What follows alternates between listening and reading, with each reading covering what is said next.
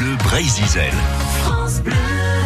Et après ce Denis Prigent, partons en mer maintenant avec l'expédition La Pérouse, une série proposée par Bernard Gimnez, qui est l'auteur d'un livre sur les différentes escales de ce bateau, parti de Brest en 1785.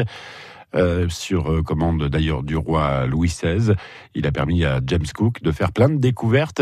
Et dans la poursuite de son expédition, en se rendant en Sibérie, James Cook découvre qu'il n'avait jamais encore euh, découvert cet endroit.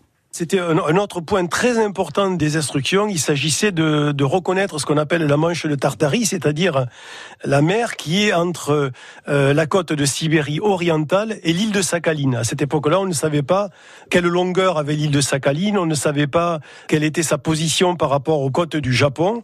Et donc, la Pérouse va euh, naviguer le long de la Corée, le long de la côte de Sibérie et remonter le plus possible vers le, vers le nord pour voir s'il y a un passage entre le nord de l'île de Sakhaline et la côte de, de Sibérie. Donc euh, il va faire un zigzag dans cette manche de, de Tartarie il va interroger les indigènes qui vivent là, il arrive à communiquer euh, avec eux et euh, ils lui indiqueront que effectivement il y a un passage, mais euh, qu'il n'y a pas suffisamment de fonds pour les bateaux. Les indigènes le savent puisqu'ils vont dans cette zone-là pour commercer avec les gens qui vivent sur la côte de Sibérie et, donc ils savent que à trois quatre jours de pirogue, il y a ce passage vers le nord. Donc la Pérouse va pouvoir dire qu'il y a un passage, mais sans y aller, ça ne sera euh, vérifié que plusieurs dizaines d'années euh, plus tard par un japonais.